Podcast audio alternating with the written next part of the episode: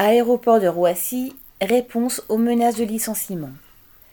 Dans la zone de l'aéroport de Roissy, plusieurs salariés délégués CGT sont menacés de licenciement. L'une de ces salariés travaille à l'hôtel Sheraton, le plus grand hôtel de la zone situé en plein milieu de l'aéroport et dont les chambres peuvent coûter plus d'un mois du salaire de ceux qui y travaillent. Les deux autres sont des salariés d'Aéropiste, une, filiale de Transdev, ouvrez la parenthèse, transport de fret ou de personnes sur la piste ou autour, fermez la parenthèse. Parmi eux figure Nicolas Pereira, le secrétaire de l'Union locale CGT. Ces militants syndicaux sont menacés parce qu'ils sont combatifs et appellent leurs camarades de travail à relever la tête, se défendre face aux attaques patronales. S'en prendre à eux est un moyen d'essayer de faire baisser la tête à tous les autres.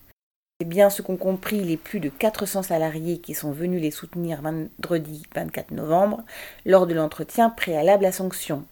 D'autres syndicats, des partis politiques dont Lutte ouvrière, représentés par Jean-Pierre Mercier, étaient venus les soutenir. La direction a repoussé l'entretien au 8 décembre. Comme Nicolas l'a dit en sortant, ouvrez guillemets, ils auraient au moins pu le mettre à la Saint-Nicolas, fermez les guillemets, et même à la Saint-Glinglin, chez Aéropiste, depuis plusieurs mois, la direction fait face à des débrayages pour les salaires sans répondre. Et, 48 heures avant le rassemblement, elle s'en est prise à deux autres élus, les sanctionnant l'un d'une mise à pied, l'autre d'une interdiction de site. Du côté de l'hôtel Sheraton, le PDG Michel Ohaillon, une grosse fortune qui a racheté l'hôtel, a déjà mis en faillite Camailleux et Gosport.